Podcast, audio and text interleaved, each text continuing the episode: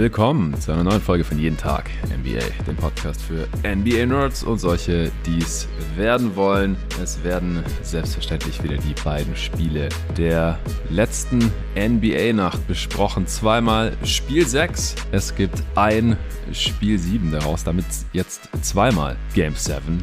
Die schönsten Worte im NBA-Basketball vielleicht. Am Sonntagabend denn 21.30 Uhr deutsche Zeit werden die Milwaukee Bucks in Boston nochmal spielen. Denn äh, Boston hat dieses Spiel 7 heute in Milwaukee erzwungen mit einem am Ende doch relativ deutlichen Sieg. Es war bis ja, Mitte des vierten Viertels oder spät im vierten Viertel noch relativ knapp, aber ein herausragender Jason Tatum hat die Bucks mit einem ja, fast ebenbürtig herausragenden Janis äh, schön auf Distanz gehalten mit einer heftigen Shooting-Performance. Die Grizzlies konnten nicht in Golden State gewinnen und ihrerseits ein Game 7 zu Hause in Memphis forcieren. Das wäre am Montag gewesen. Ich gehe mal davon aus, dass wir da spielfrei haben werden. Montagnacht. Ja, die Warriors haben wieder ein bisschen mehr entsprechend ihres Talents gezockt, haben sich auch deutlich mehr reingehängt äh, jetzt heute hier zu Hause und äh, haben vor allem die Bretter dominiert. Game 6 Clay war auch am Start und ja, die Grizzlies hatten dann am Ende doch zu wenig Optionen im Halbfeld ohne John Morant, um die Warriors Defense äh, auf zu knacken.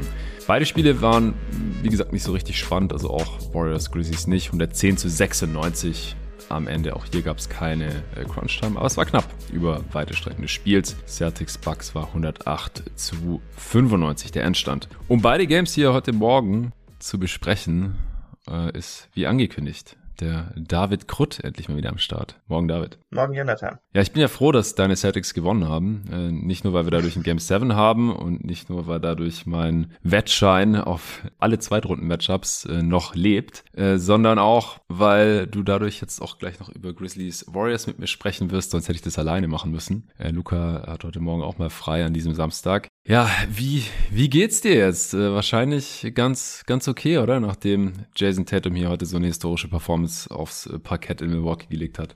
Ja, doch, eigentlich schon. Ich muss sagen, so viel von dem Spiel konnte ich eigentlich gar nicht genießen, weil das äh, viel zu nervenzehrend war. Kann ich mir vorstellen. Aber äh, letztendlich hat es auf jeden Fall Bock gemacht und ich fand, die Celtics haben auch über weite Strecken gut gespielt. Ähm, als die Offense ein bisschen eingebrochen ist, hat Tatum dann zum Glück die äh, schweren Würfe getroffen und dann hatten sie die schweren Phasen auch noch überstehen können. Ja, das war insane, was er heute abgezogen hat. Ich habe ja in der YouTube-Analyse, die gestern Mittag noch herauskam, auch noch kurz erwähnt, dass äh, Tatum in den ersten fünf Spielen 33% Effective Field Goal Percentage, also Dreier und Zweier zusammengerechnet bei seinen Pull-Up-Jumpern hat, womit er die Drop-Defense der Bucks halt bisher überhaupt nicht bestrafen konnte. Und heute konnte er das. Also heute ist er einfach mit viel Selbstbewusstsein in die Dreier reingegangen, hatte den Touch und hat auch direkt ultra heiß angefangen. Am Ende hat er 15 Dreier hochgejagt gehabt und sieben davon getroffen. 46 Punkte, 9 Rebounds, 4 Assists. Und Janis, äh, der hat sich auch nicht lumpen lassen, der hatte 44. Also die beiden Dudes zusammen hier mit 90 Punkten. Das äh, war schon ein Duell auf, auf sehr, sehr hohem Niveau. Das war auch die waren die zweitmeisten Punkte in einem möglichen Elimination Game für die Celtics all time, oder? Ich glaube nur äh, Sam Jones hatte mal mehr. Ich habe sie irgendwo aufgeschrieben. Genau, Sam Jones hatte mehr und Paul Pierce hatte auch mal 46. Ja, genau, das hat er eingestellt. Ja, so war es. Ja, also jetzt schon ein, ein Game für die Geschichtsbücher. Janis mit 44 Punkten und 20 Rebounds, am Ende auch 6 Assists. Äh, das kommt auch nicht so oft vor. In den letzten 25 Jahren gab es genau fünf 40-20 Spiele in den Playoffs. Und die anderen vier hatte alle Shaq 2000 oder 2001. Also Jan ist äh, hier der erste seit Shaq, der sowas vollbracht hat. Ja, gereicht hat es am Ende halt nicht für seine Milwaukee Bucks, weil ansonsten dann nicht so viel kam. Also leider ein bisschen verschwendet hier dieses beste Spiel von Janis in dieser Serie bisher, weil bei ihm heute auch der Dreier gefallen ist. Zwei von drei Dreiern getroffen. Äh, einer war davon auch im, im vierten Viertel in so einer heißen Phase und äh, 14 von 15 Freiwürfen, das sind 93 Prozent. Das hat schon so ein bisschen an die Closeout Finals Performance in Spiel 6 erinnert. Da hat er 17 von 19 Freiwürfen getroffen gegen die Suns, er 50 Punkte gemacht. Ja, aus dem Zwei-Punkte-Bereich, da war abseits des Rings heute leider nicht so viel los. Äh, er hat aus der Floater und Midrange nur drei von 15 getroffen, sonst äh, wäre seine Effizienz hier noch krasser gewesen oder seine Field Goal Percentage noch krasser gewesen. Er hätte vielleicht äh, 17 Field Goals gehabt statt, drei, äh, statt 14 von 30 und dann hätte er hier die 50 auch noch voll gemacht. Ja, aber wie gesagt, das, das hätte hier auch nichts mehr verändert, denn ansonsten kamen noch 17 Punkte mäßig effiziente 17 Punkte von Drew Holiday und 14 äh, Punkte von Pat Connaughton. Bis irgendwann im vierten Viertel waren auch Holiday und äh, Janis die einzigen beiden Bucks, die überhaupt einen Dreier getroffen haben. Also da ging wieder nichts. 24 Prozent von Downtown. Halfcourt Offense war noch schlechter als schon im Schnitt. Äh, auch das hatte ich ja gestern im YouTube-Video so ein bisschen herausgearbeitet. 84er Offensivrating hatten die Bucks im Halfcourt vor diesem Spiel. Heute Nacht waren es äh, 80, also 80 Punkte auf 100 Ballbesitze. Und über weite Strecken war das irgendwo im 60er-Bereich. Also das war eine Katastrophe. Und sie konnten es halt auch nicht, wie in den Siegen der Bucks in dieser Serie bisher, durch Transition Offense wettmachen. Denn die war heute auch nicht so effizient, wie sie hätte sein müssen. In ihren Siegen haben die Bucks immer ein Transition Offensivrating von mindestens 150. Und äh, heute sind sie dann nur auf ungefähr 120 gekommen. Ja, was äh, ist ansonsten bei dir noch aus dem Game hängen geblieben? Ja, also einmal Janis heißer Start natürlich. Der hatte direkt schon 17 Punkte im ersten Viertel. Mhm. Da sah das auch erstmal nicht so gut aus, was die Defense anging, da er die Celtics One-on-One -on -one schlagen konnte. Ich fand aber gut, dass sie die, äh, ja, dass sie nicht mehr geholfen haben und eigentlich bei ihm geblieben sind, dass sie ihn weiterhin One-on-One -on -one verteidigt haben. Als Marcus Smart ihn dann verteidigt hatte, dann konnte er ihn auch ein bisschen einschränken, weil er ihn ein paar Mal im Post gestoppt hat. Auf der anderen Seite äh, fand ich interessant, dass die Celtics im ganzen ersten Viertel nur vier Würfe in der Zone genommen haben. Die haben fast nur Dreier ja. genommen, ja, ja, aber man muss wohl sagen, die meisten davon waren auch wirklich sehr gute und offene Würfe. Ich fand auch, dass sie geduldig ihr Drive-and-Kick-Game aufgezogen haben.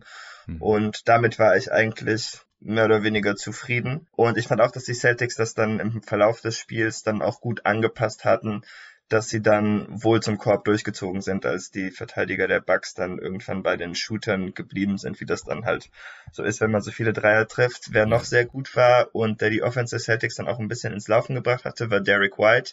Mhm. Die Celtics haben ihn wieder viel als Screensetter benutzt, äh, so als Smallball Screener. Und dann kam er auch gut in die Zone, hat den Ball gut verteilt. Ähm, am Anfang hat er auch gut gescored, danach eigentlich gar nicht mehr, aber so die Gefahr, die er dann am Anfang ausgestrahlt hatte, hat dann auch gereicht, dass die Bucks ihn auch das ganze Spiel lang verteidigt haben und nicht wie in manch früheren Spielen in dieser Serie, wo sie ihn ja irgendwann einfach haben stehen lassen. Ja, das stimmt. Ich sehe gerade übrigens, dass Pat Connaughton im dritten Viertel schon einen Dreier getroffen hat. Also der ah, erste. der hat mich verrückt gemacht. Welcher war denn das? Äh, ach so, das weiß ich jetzt. Ach so, ich dachte, du meintest der Wurf. Pat nee, Connaughton, an sich, an sich ja, mit ja. seinen Reverse Layups. Alter, ja, Dr. J äh, reincarnated hier. Das war krass. Also Baseline gezogen und dann so Reverse äh, Layup. Das, das war heftig. Also die, die Bucks äh, haben es dann schon auch ganz gut gemacht, die Celtics Defense zu attackieren, aber es wie gesagt, es hätten vielleicht noch ein paar mehr Dreier reinfallen müssen. Jetzt nicht unbedingt 6 von 6 wie in Spiel 5. Aber das war letztendlich einfach zu wenig. Sie haben zu wenig Attempts äh, mal wieder mit nur 29. Die Celtics im Vergleich 43 Dreier hochgejagt, 17 getroffen, die Bucks 7 getroffen. Das sind ja 10 Treffer Unterschied. Das sind ja allein schon 30 Punkte. Also das ist einfach äh, super schwer auszugleichen. Aber man kann es halt erklären durch die Defense. Ich äh, habe es ja in dem YouTube-Video auch ähm, aufgezeigt, dass die Bucks einfach, die Celtics einfach mit sehr wenig Help-Defense gegen die Bucks auskommen. Und ja, dass, dass Janis dann halt seinen Defender ab und zu mal One-on-One -on -one schlagen kann. Gerade wenn es ein, ein kleinerer ist, wenn es nicht smart ist äh, oder nicht Grant Williams, also ein kleinerer, der nicht unbewegbar ist wie so ein äh, Feuerhydrant, wie, wie eben Smart oder Grant Williams. Es gab ein bisschen mehr Pick and Roll, also Janis als Rollman. Das hatten wir davor in der Serie, glaube ich, ganze sieben Mal gesehen in fünf Spielen. Ähm, das äh, hat auch zum einen oder anderen Highlight oder zumindest ein paar Mal auch für Punkte gesorgt. Äh, Grant Williams ist zweimal auf einem Poster von Janis gelandet oder einmal war es so Grant Williams und äh, Daniel Theiss gleichzeitig. Das war gerade, glaube ich, aus dem, aus dem Pick and Roll raus. Das, ja, ist, ist aus meiner Sicht immer noch zu wenig gelaufen worden, weil wenn Janis aus der Bewegung kommt, entweder die Defense orientiert sich dann doch zu ihm hin und der Ballhändler hat dann einen relativ freien Abschluss, auch das haben wir in dem Game mal gesehen, oder er kriegt halt den Ball und kann halt äh, theoretisch über alle drüber springen. Ich finde auch, dass die Brook Lopez ein bisschen besser eingebunden haben, gerade in der ersten Halbzeit. Am Ende hat er wieder nur sechs Punkte gehabt. Kann sein, dass er die auch alle in der ersten Halbzeit gemacht gehabt hatte. Der war ein paar Mal im Dunker-Spot äh, geparkt gewesen, hat dann irgendwie einen Dump-Off-Pass von äh, Janis äh, oder so bekommen und er konnte die dann einfach reinlegen über, über kleinere Defender. Insgesamt ist er jetzt heute aber wieder bei minus 22 gewesen. Du hast ja auch überhaupt gar keine Angst vor ihm, richtig? Habe ich mal auf Twitter gelesen. Lopez, nee, also ich fand, dass die Celtics ihn eigentlich schon vor mehreren Spielen gelöst haben und dass Bobby Portis äh, der gefährlichere Spieler war, hat sich im letzten Spiel auch, würde ich sagen, erwiesen. Da hat er auch richtig wichtige Minuten im letzten Viertel gespielt, aber darüber will ich nicht mehr nachdenken, eigentlich. ja, der hat ja allein sieben Offensiv-Rebounds gehabt. Äh, heute hatten die Bucks als Team nur sieben Offensiv-Rebounds. Also auch das hatten die Celtics besser im Griff. Äh, Portis hat äh, auch 29 Minuten gesehen, aber da ging heute offensiv nicht so viel. Nur zwei von acht aus dem Feld. Grayson Allen eins von sieben aus dem Feld. Keinen seiner vier Dreier getroffen. Lopez keinen seiner zwei Dreier. Wes Matthews keinen seiner zwei Dreier. Holiday 3 von 10 Dreiern, 17 äh, Punkte aus 17 Shooting Possessions. Ja, wie gesagt, außer, außer Janis ging halt offensiv nicht so viel. Ich meine, er hat 44 Punkte gemacht und das restliche Team 51. Er hat fast die Hälfte der Punkte hier heute machen müssen. Ja, Jalen Brown und Marcus Smart waren natürlich auch heiß von Downtown, das ist ja gerade schon angesprochen. Äh, Smart 5 von 9 Dreiern, äh, Jalen Brown 4 von 7 Dreiern, also die drei zusammen haben halt schon eine heftige Shooting-Performance hingelegt und ja. 16 von 31 Dreiern getroffen. Das sind über 50 Prozent bei 30 Versuchen. Also die drei alleine haben mehr Dreier hochgejagt als die Bucks als Team. Und ja. ich glaube, sowohl Smart als auch Tatum hatten einen langen Zweier mit dem Fuß auf mm. der Linie. Also das hätte sogar noch mehr sein können. Smart übrigens mit einem sehr guten Spiel auch, nachdem er es ja im letzten am Ende auch ein bisschen vergurkt hat. Aber ähm, in diesem Spiel hat das dann wieder mehr als gut gemacht und sich bei Holiday ein bisschen revanchieren können. Ja, definitiv. Also ich will nochmal betonen, auch wenn es am Ende dann doch relativ deutlich war, wie geil dieses Spiel eigentlich war. Ich habe auch zwischendurch mit Nico und Torben getextet, die das Game zusammengeschaut haben. Äh, die waren auch total am Ausrasten. Und Anfang des vierten Viertels war es ja trotz einer leichten Celtics-Führung, also im irgendeinem zweiten Viertel die Führung übernommen und dann auch erstmal nicht mehr hergegeben. Aber es war dann doch nochmal irgendwie so ein Two-Possession, Three-Possession-Game. Die Bucks sind ein bisschen ins Rollen gekommen. Mit Robin habe ich zwischendrin auch mal geschrieben im dritten Viertel. Er hat schon gemeint, ah, das wird halt nichts für die Bucks. Dann habe ich halt geschrieben, so, hey, wenn die Celtics ihre Dreier nicht mehr so krass treffen, dann haben die Bucks mal ganz schnell einen Run und dann ist es hier wieder ein knappes Game. Und so kam es dann ja auch zumindest äh, zwischenzeitlich wieder. Das, das war schon heftig, wie äh, Janis und äh, Tatum sich da abgewechselt haben. Die krassen Slams von Janis. Äh, dann gab es zwischendrin wieder einen Charge, dann wurde das gechallenged, weil Grant Williams sich doch noch bewegt hat. Dann, sonst wäre das, glaube ich, schon das fünfte gewesen für Janis. Also genau, der ja der war halt auch wieder sehr nah am Foul Trouble dran. Er hat auch zu Recht ein paar Charges äh, gepfiffen bekommen. Also das machen die Celtics einfach unglaublich gut, sich da in seine Driving Lanes äh, zu stellen. Ja, und wie du gerade auch schon gesagt hast, als es dann mal kurz drauf ankam, Connaughton hat einen Dreier reingeknallt, äh, um auf sechs Punkte zu verkürzen, mit neun Minuten dreißig zu spielen. Äh, Drew Holiday hat äh, zum wiederholten Mal einen Ball rausgestrippt, das hat er heute mehrmals gemacht bei Drives. Das war ziemlich auffällig und vorne haut Janis den Pull-Up-Dreier rein äh, um auf vier Punkte zu verkürzen, hatte da schon 40 Punkte. Äh, das heißt, er hat dann das restliche vierte Viertel in Anführungsstrichen nur noch vier gemacht, was äh, dann nicht mehr so viel war im Vergleich zu dem, was er davor in dem Game schon geleistet hatte. Klar, die letzten zwei Minuten oder so, das war auch Garbage Time, da hat er dann gar nicht mehr gespielt. Dann auf der anderen Seite, aber Tatum mit einem Fadeaway ähm, at the buzzer von der Baseline erstmal aus der Midrange. Dann kam dieser Connaughton Baseline Reverse Layup zum 87 zu 83 gegen Grant Williams. Dann auf der anderen Seite Tatum mit dem Stepback-Dreier über George Hill, bei dem ich nicht ganz verstanden habe, wieso der schon wieder so viel gespielt hat, ehrlich gesagt. Ist er auch nicht. Äh, kann Tatum einfach nicht verteidigen und Javon Carter hat in der Serie bisher auch einfach besser gespielt, der heute wieder keine Minuten bekommen hat bis zur Garbage Time. Ähm, ja, und nach diesem Stepback-Dreier von Tatum war es ja wieder 90-83, wieder sieben Punkte vorne. Dann kam wieder Connaughton mit dem Layup und dann hat Tatum aber seinen siebten Dreier reingeknallt äh, für 41 Punkte und es wurde dann eigentlich äh, nie mehr so wirklich knapp. Dann gab es noch dieses schöne äh, ATO, also das Play nach dem Timeout, wo äh, Tatum auf der Strong Side, auf der linken Seite im Low Post wurde ein äh, Post-Up, also hat sich da in Position gebracht, wurde quasi so angetäuscht als Decoy-Action und auf der Weak Side ist Jalen Brown um einen Stagger Screen zur Dreierlinie hochgecurlt, hat dann den Pass bekommen und einen Dreier reingejagt zum 98 zu 87. Da waren die Celtics dann also elf Punkte vorne mit noch circa fünf Minuten zu spielen und davon haben sich die Bucks dann nicht mehr erholt. Smart hat noch einen Stepback 3 über Janis reingeknallt zum 100 zu 87 äh, oder 101 zu 87. Nee, das war halt ein Zweier, das war der eine. Ah, okay, okay. Genau. Dann habe ich hier den Score tatsächlich richtig aufgeschrieben. Ich habe gerade nur gedacht, wieso hat ein Dreier nur zwei Punkte gegeben, aber ja. Das erklärt sie jetzt natürlich. Ja, also das war dann auch das Game. Es, es hat unglaublich Spaß gemacht, äh, dieses Spiel. Die Bugs waren dran, dank Janis, aber wie gesagt, da kam halt dann leider doch zu wenig. Also man muss halt abermals sagen, leider äh, fehlt hier Chris Middleton, also leider aus Sicht der Bugs, ähm, denn er findet halt nicht so viele offensive Entlastung. Ich fand wieder, dass die Bucks auch nicht ideal offensiv agiert haben. Wie gesagt, noch öfter Janis als äh, Rollman wäre eine Möglichkeit. Transition kann man halt nicht so wirklich erzwingen. Dazu braucht man halt Stops und dafür haben die Celtics heute einfach zu gut getroffen und auch zu wenig Turnovers gemacht. Ah, da muss halt im Halbfeld ein bisschen mehr gehen. Das ist halt so ein bisschen jetzt schon das Lied hier dieser Serie für die Milwaukee Bucks. Aber die Celtics haben halt auch eine geile Defense. Ja. Ja, hast du noch irgendwas? Oder sollen wir zum anderen Game kommen oder zur anderen Serie? Ähm, ich glaube, wir haben alles Wichtige besprochen. Ich würde mir vielleicht für Game 7 wünschen, dass ähm, wir die Pritchard-Minuten so langsam mal einstellen. also ähm, in der Brooklyn-Serie war er ganz gut, aber er trifft im Moment seinen Dreier nicht und ich verstehe nicht, wieso Udoka immer im letzten Viertel für ihn die Minuten sucht. Ähm, das fände ich auf jeden Fall ganz gut. Ansonsten, äh, ja, freue ich mich so ein bisschen aufs Spiel, bisschen auch nicht. Ich kann es leider nicht live sehen, das wird fürchterlich. Ich bin bestimmt tolle Gesellschaft dann. Was ist da denn los? Ja, ich, was macht die NBA, NBA-Spiele bei Tageslicht? Das ist für mich sehr ungünstig. So ist mein Leben gar nicht sortiert, damit kann ja. ich nicht arbeiten.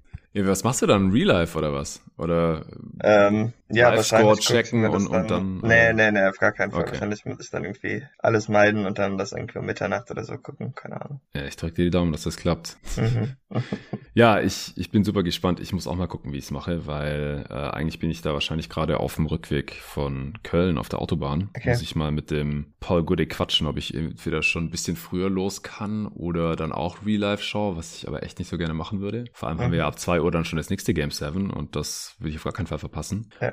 Ähm, oder ob ich noch eine Nacht länger in Köln bleibe oder so, das ist eigentlich auch schlecht. Wir werden sehen es wird eine Lösung geben und es wird natürlich dann auch am äh, Montagmorgen hier einen Podcast zu diesen beiden Games geben. Ja, ich glaube, ich brauche dich nicht nach einem Tipp fragen, oder? Also ich, ich weiß es auch selber nicht. Ich habe auch heute wieder eine Umfrage gemacht auf Twitter vor dem Game. Wieder äh, Bugs in Six oder Game 7 oder wirf eine Münze. Und es war halt wieder äh, super knapp. Also ich glaube, es war dann am Ende 42 zu 46 Prozent oder sowas pro Celtics, was ja sich jetzt auch bewahrheitet hat. Könnte auch ein bisschen daran liegen, dass es einfach einfach mehr Celtics-Fans als Bucks-Fans gibt auf NBA-Twitter, ich weiß es nicht. Äh, oder dass sich Leute das gewünscht haben, dass es ein Spiel 7 gibt. Äh, Wirf eine Münze hat auch so 10% oder so bekommen. Also ich, ich habe keine Ahnung, was da passieren wird, ehrlich gesagt. Ja, ich weiß es auch nicht. Ich denke, über die Serie fand ich die Celtics, glaube ich, doch schon das leicht bessere Team. Ja. Aber es hat sich halt auch gezeigt, dass Janis die Celtics schlagen kann. Aber da sie ihn nicht mehr doppeln und so konservativ verteidigen, glaube ich, können die Bucks das halt gewinnen, aber dann brauchen sie wieder 40 plus von Janis und sonst geht das Spiel wahrscheinlich an die Celtics. Wäre so meine Erwartung. Ja, also 40 plus und dann halt wenigstens ein paar Dreier oder ja. True Holiday, dass er halt irgendwie auch über 20 macht, einigermaßen effizient. Und dass die Celtics halt nicht ganz so heiß von Downtown schießen, dass wir da irgendwie eine 30-Punkte-Diskrepanz nur durch Dreier haben. Dann können die Bucks gewinnen, aber ich würde jetzt auch die Celtics leicht favorisieren. Also es ist nicht so, dass hier immer dauernd das Heimteam gewonnen hat, wie bei Mavs Suns. Ganz im Gegenteil. Aber es ist halt doch ein Vorteil, Spiel 7 zu Hause zu machen, denke ich. Und ja. ich, ich sehe es halt auch so, dass die Celtics über die Serie eigentlich das bessere Team hier waren. Nur dass Janis halt individuell so gut ist, dass es halt äh, ein paar Mal gereicht hat und dann auch noch zum richtigen Zeitpunkt ein paar Dreier reingefallen sind oder so. Oder man mhm. Transition mal dominieren konnte. Aber das sind ja alles keine Sachen, die die Bucks konstant auf die Reihe bekommen oder worauf man sich verlassen kann. Die Celtics haben auch einfach die besseren Shooter, gerade auf der Dribble oder so aus, aus der Bewegung. Das ist kein Zufall hier mit äh, Tatum und Brown. Ja, also ich, wenn ich tippen müsste, würde ich auf die Celtics tippen, aber ich würde hier auf gar keinen Fall irgendwie Geld draufsetzen oder so. Da kann nicht alles möglich passieren. Nee, mit dem Spiel heute haben die Celtics jetzt auch übrigens mehr Auswärts- als Heimspiele in den Playoffs gewonnen. Ach, krass, ja. Also nur eins, aber ja. ja. Okay, ich, ich bin super gespannt. Äh, mega hyped auf, auf Sonntagabend. Bei äh, Grizz Warriors, da bekommen wir kein Spiel 7, was denke ich letztlich jetzt auch okay ist. Äh, Wäre schon krass gewesen, wenn die Grizz hier heute nochmal eins gewonnen hätten in Golden State. Es war auch über weite Strecken ein spannendes Spiel, da darf man sich nicht vom Endergebnis irreführen lassen. Die Grizzlies haben Mitte des vierten Viertels sogar nochmal kurz geführt, und dann äh, haben die Warriors einen äh, kleinen Run hingelegt und äh, sind auf bis zu 15 weggezogen. Die äh, Grizzlies haben in den letzten drei Minuten quasi gar nicht mehr gescored, was natürlich ein Problem war. Äh, und die Warriors haben vor allem hier äh, am Brett dominiert. Also das ist, glaube ich, jetzt das gewesen, was ich am wenigsten erwartet hätte, dass Rebounds quasi ja. der entscheidende Faktor hier heute sind. Also sie haben jetzt das Possession Game, wie Luca vorhin auch auf Twitter geschrieben hat, trotzdem gewinnen können weil sie so viele, so viel mehr Rebounds geholt haben als die Grizzlies, obwohl sie halt so viele Turnovers hatten. Das war halt heute auch mal wieder Vogelwild, äh, ähnlich wie im letzten Spiel schon, in den letzten beiden Spiele eigentlich schon, was da an Bällen weggeschmissen wurde. Und äh, vorhin, als ich dann in Boxscore reingeschaut habe nach dem Spiel, sind mir fast die Augen rausgefallen, als ich gesehen habe, dass die Starter der Warriors alleine 63 Rebounds zusammen hatten. Weil Kevin Looney ein Career High aufgestellt hat in Rebounds heute mit 22, 11 offensiv und 11 defensiv, 5 Assists auch und 4 Punkte. Was für eine Statline. Äh, fast wie Dennis Rodman oder so. Und äh, Draymond hatte auch 15 Rebounds, 3 davon offensiv. Wiggins hatte 11 Rebounds, 6 davon offensiv und Claire und Curry hatten auch noch 8 und 7 Rebounds äh, jeweils. Also das äh, ist schon echt unfassbar. Und das äh, liegt natürlich zum Teil daran, dass die Grizz auch Small gespielt haben, aber Steven Adams hat immerhin auch 30 Minuten fast gesehen. Jaron Jackson Jr. hat fast 38 Minuten gesehen aber seine Stärke ist das Rebounden eben nicht. Er hat gerade mal vier, vier Rebounds insgesamt. Äh, Adams zehn und äh, Brandon Clark hat vier und kein Defensiv-Rebound. Ja, das ist natürlich ein Problemchen in fast 20 Minuten Spielzeit. Ja, was äh, ist dir in dem Game sonst noch aufgefallen? Ähm, am Anfang war das Shotmaking von beiden Teams eigentlich äh, sehr krass. Also sowohl Steph als auch Clay Thompson haben sehr gut getroffen. An der anderen Seite haben Dylan Brooks und Desmond Bain gut mitgezogen. Mhm. Äh, Im Verlauf des Spiels war es für mich dann wieder ein bisschen zu viel Dylan Brooks, muss ich sagen. Aber ähm, ja, ich vermute mal, die Grizzlies hatten den Eindruck, dass sie sich darauf verlassen müssen, dass er die Würfe für sie kreiert. Ey, wie kannst du es wagen, ey? Dylan Brooks hat genau dieselbe Dreierquote und Anzahl wie Jason Tatum in diesem Spiel, ja? 7 von 15. ja, ich sprach nicht, ich, ich wollte nicht über seine Dreierquote meckern. Die Dreier waren ganz okay. Es ging mir mehr um ein paar andere Würfe, die er noch versucht hat. Ja, ja, ja, verstehe schon. ja, Brooks äh, heute mit ein bisschen Revenge-Game mit äh, 30 Punkten, hat dafür allerdings auch 29 Shooting Possessions gebraucht. Äh, also das, das war im Endeffekt effizient, weil er, ähm, also gerade noch so effizient, weil er halt die Dreier so gut getroffen hat, wie Jason Tatum in einem Spiel. Aber äh, aus dem Zwei-Punkte-Bereich war es schon wild. Äh, vier von 13. Ja. Und ja, es war halt teilweise echt so, er, er wirft einen Brick und äh, bekommt einen Offensiv-Rebound und wirft gleich nochmal drauf und, und zwischt ihn dann rein oder so. Also er ist halt einfach fucking unconscious. Äh, kann man natürlich auch Respekt für haben. Aber es läuft dann halt mal so und mal so. Ähm, ich weiß auch nicht, ob es Torben noch live gesehen hat, weil ich habe dann gefragt, er zieht euch jetzt noch das zweite Spiel rein. Hat er gemeint, er weiß nicht, wie lange er sich äh, jetzt noch Dylan Brooks reinziehen kann. Völlig verständlich. Aber er hat sie, hat sie über weite Strecken auch irgendwie im Game gehalten. Ja, das schon. Desmond Bain 25 Punkte, auch am Ende 4 von 7 Dreier. Der äh, konnte sich da immer wieder von der Warriors Off-Ball Defense äh, befreien. Und auf der anderen Seite Clay Thompson. Äh, Im Prinzip so der, ja, ich glaube Warriors Dylan Brooks ist jetzt ein bisschen fies, aber hey, in dieser Serie bisher war bei ihm ja echt nichts gegangen. Äh, der hat auch eine, so eine miese Wurfauswahl. Also ich habe auch Takes gelesen, dass manche gesagt haben, die Leute schimpfen über Dylan Brooks, aber Clay Thompson war doch noch schlechter in Spiel 5. Also der hatte davor 12 von 41 Dreiern getroffen in den ersten fünf Spielen. Das sind 29 Prozent, unter 40 Prozent Field Goal Percentage, äh, 70 Prozent freie Würfe, also ja, 5 von 7, kleine Sample Size. Aber ja, der der hat sehr viel geballert für seine 16 Punkte pro Spiel. Und heute war, war so ein bisschen Throwback. Äh, Game 6 Clay hat acht Dreier. Der hat jetzt äh, vier Playoff-Spiele, in denen er acht Dreiern oder acht Dreier oder mehr getroffen hat. Und drei davon waren in äh, Game Sixes. also es ist, ist anscheinend wirklich ein Ding. Ähm, 30 Punkte aus 22 Shooting Possessions. Das ist natürlich äh, sehr, sehr effizient. Und ja, er und auch Curry, der am Ende dann auch noch endlich mal was getroffen hat, die haben dann halt so den, den Sack ein bisschen zugemacht. Andrew Wiggins äh, hat im letzten Viertel noch 10 seiner 18 Punkte gemacht, gerade auch teilweise nach, nach Rebounds auch noch ein Dreier oder zwei reingeknallt im vierten Viertel. Was mir merklich aufgefallen ist, dass Draymond Green wirklich versucht hat, das Spiel schnell zu machen, den Ball zu pushen, teilweise selber Coast-to-Coast äh, Layups gelaufen ist. Ja, er hat den, hatte auch einen krassen Dank, äh, stimmt. Und ja, halt Hit-Pässe gespielt und so. Also der wollte da wirklich nichts anbrennen lassen offensiv, was aber halt auch zu vielen Turnovers geführt hat. Also die Warriors, die riskieren ja schon immer viel, die hatten schon immer mit die meisten Turnovers der Liga, auch als sie zu den besten Teams der Liga gehört haben oder das beste Team waren, das Team to beat, die beste Offense hatten und so weiter. Die hatten immer viele Turnovers. Das ist alles nichts Neues. Äh, Green und äh, Curry sind nicht die ballsichersten beziehungsweise risikoaversesten Passer. Äh, Clay Thompson ist sowieso kein guter Passer, hat heute auch drei Turnovers auch Kevin Looney mit seinen Handoffs, da sollte eigentlich nicht so viel passieren, aber auch wenn er dann mal irgendwie Backdoor-Pässe versucht oder so, können die auch mal schnell weg sein. Also 17 Turnovers geht jetzt am Ende noch irgendwie, also jetzt nicht wie, wie bei den Suns im letzten Spiel, die über 20 hatten, aber es waren halt auch wieder fast jeder fünfte Angriff war bei der Ball halt weg, 19% Turnover-Rate und es waren halt wirklich auch teilweise so wirklich No-Chance-Passes, so echt ein Meter vorbei am Teammate oder so ins Aus.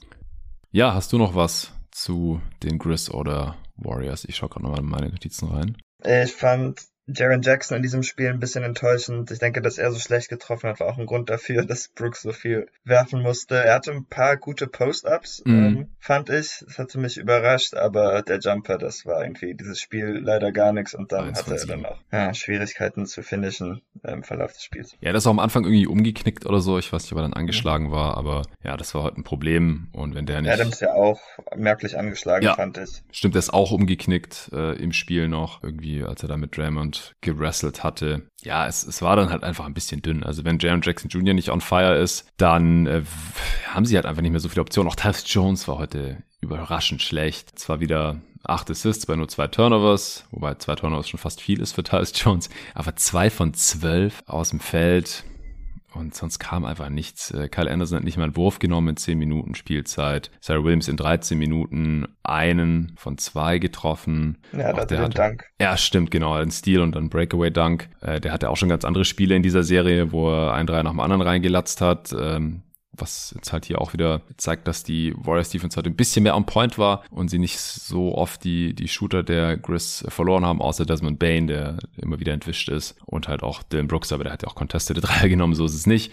Äh, Brandon Clark, zwei von zehn aus dem Feld, ist auch tough dafür, dass der gar keine Jumpshots eigentlich nimmt und dass eigentlich alles irgendwie Finishes in der Zone äh, gewesen sein müssten. Melton war noch ganz okay, aber der hat nur elf Minuten gespielt. Ja, da da ging einfach, äh, wie gesagt, insgesamt zu wenig, um, um da dann mitzuhalten ja, wie gesagt, am Ende hat äh, Steph noch ein bisschen aufgedreht, noch ein paar Dreier reingehauen. Sah kurz ein bisschen auch nach, nach Vintage äh, Splash Bros Performance aus mit Clays 30 Punkte Game und äh, dann äh, noch mit Currys äh, Sargnägeln, die er da im vierten Viertel reingeklopft hat, am Ende auch 29 Punkte. Aber der hatte echt kein gutes Spiel. 10 von 27 aus dem Feld. Das sind also 29 Punkte aus 29 Shooting Possessions. Das ist äh, nicht effizient. Was, wie gefällt dir den Curry bisher in diesen Playoffs. Was hältst du denn ja, von ihm? Also nicht so gut eigentlich, aber er gefällt mir auch schon ziemlich lange nicht mehr so gut. Er hatte eigentlich den heißen Saisonstart, aber ja. eigentlich auch schon seit dem Jahreswechsel sieht er einfach nicht mehr ganz so explosiv aus. Und ähm, aber viel schlimmer ist natürlich eigentlich, dass der Dreier nicht fällt.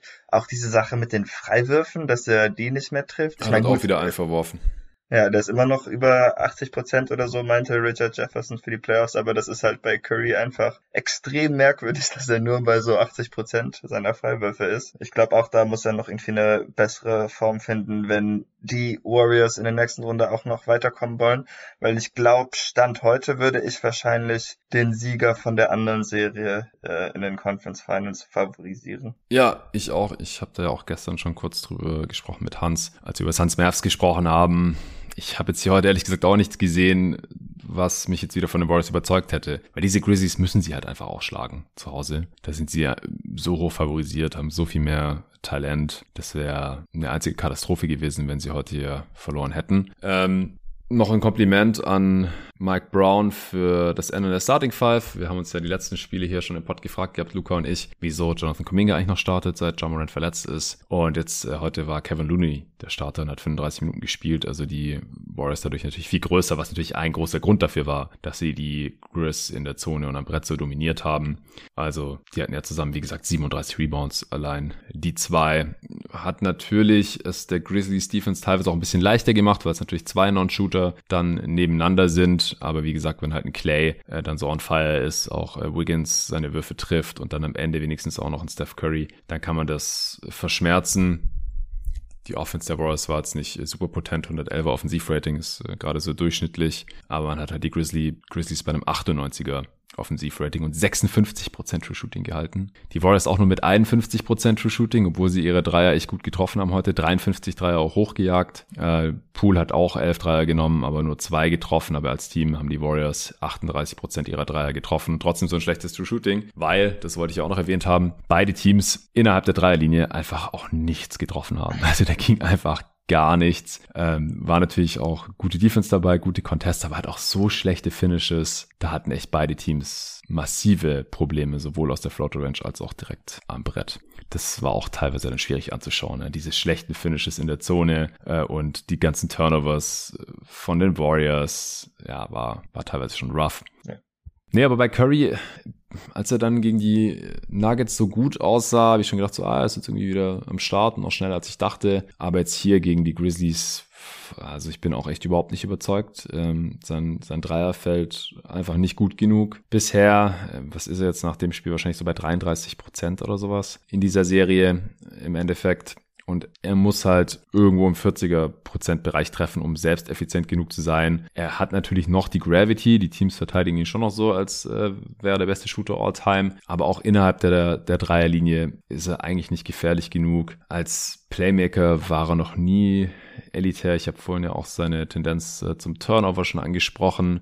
Ja. Und äh, wenn er halt nicht die Warriors regelmäßig tragen kann, Clay kann es nicht. Das haben wir, glaube ich, jetzt auch schon äh, gelernt hier, dass es ähnlich aussieht wie in der Regular Season, dass er einfach mega inkonstant ist und defensiv, ehrlich gesagt, halt auch überhaupt nicht mehr der Defender, der mal war. Und Jordan Poole hat jetzt auch einige miese Spiele hintereinander gehabt. Der ist halt auch noch nicht die konstante erste Option. Und dann wird es halt, also wenn die drei Dudes nicht funktionieren, oder am besten gleich zwei davon gleichzeitig, oder halt alle drei haben wir auch schon gesehen, äh, wenn alle drei gleichzeitig abgehen, dann sind die Warriors natürlich nicht zu stoppen. Also sind halt super explosiv natürlich. Aber mindestens zwei von denen müssen halt auch funktionieren, sonst hat die Offense direkt ein Riesenproblem, weil Green scored halt einfach nicht. Die 14 Punkte heute, das war schon so das allerhöchste der Gefühle für ihn. Auf Andrew Wiggins kannst du dich überhaupt nicht verlassen offensiv. Der kann sechs Punkte machen oder 20. Man weiß es einfach nicht. Kevin Looney, selbst wenn der elf Offensivrebounds holt, macht er nur vier Punkte. Das war halt manchmal auch so krass. Äh, Draymond Green be bekommt halt irgendwie äh, einen Ball am Zonenrand, will selber natürlich nicht finishen, macht dann Dump-Off-Pass auf Kevin Looney, der kann auch nicht finishen, die sind halt beide überhaupt nicht athletisch genug und haben dann da sich immer so Hot-Potato-mäßig innerhalb der Dreierlinie den Ball äh, gegenseitig zugedumpt und dann doch wieder rausgekickt für einen contesteten Dreier oder so. Also es ist, ist, ist teilweise schon abenteuerlich, die Warriors Offense, wenn halt nicht, wie gesagt, einer von Splash Pool komplett heiß läuft. Und es war jetzt halt heute Clay. Und äh, das hat die Offense so ein bisschen gerettet. Aber geil war es nicht. Und solange das nicht urplötzlich besser wird und ich sehe keinen Grund, warum das so sein sollte, äh, dann sehe ich die Warriors halt nach wie vor nicht, nicht als echten Contender und stand jetzt auch unterlegen in den Western Conference Finals, die sie jetzt erreicht haben. Zum sechsten Mal seit 2015. Das ist natürlich auch äh, eine Nummer, aber zum ersten Mal seit äh, 2019 natürlich. Damals in der ersten Saison von jeden Tag NBA. Wenn du jetzt nichts mehr hast, dann habe ich, glaube ich, auch alles rausgehauen hier. Äh, nee, ich glaube nicht. Alright. Dann gibt es jetzt einen Tag Pause.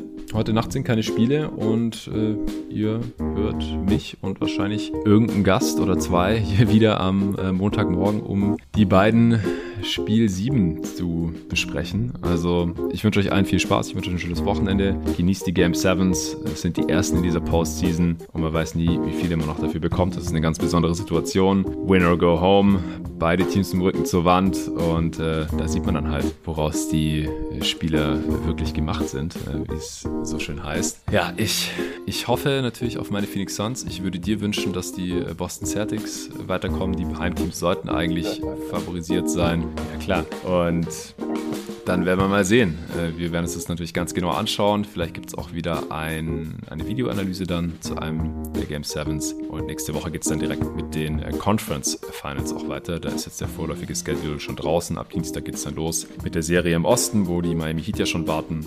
Und ab Mittwoch dann mit den Western Conference Finals und dann natürlich immer im Wechsel. Und die laufen dann auch noch die Conference Finals, es sei denn, es gibt einen Sweep, wenn äh, Nico, Torben und du dann Mitte bzw. Ende nächster Woche hier bei mir in Berlin aufschlagen. Freue mich schon drauf. Oh ja, da freue ich mich auch drauf.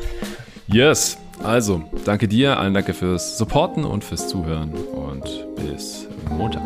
Bis dann.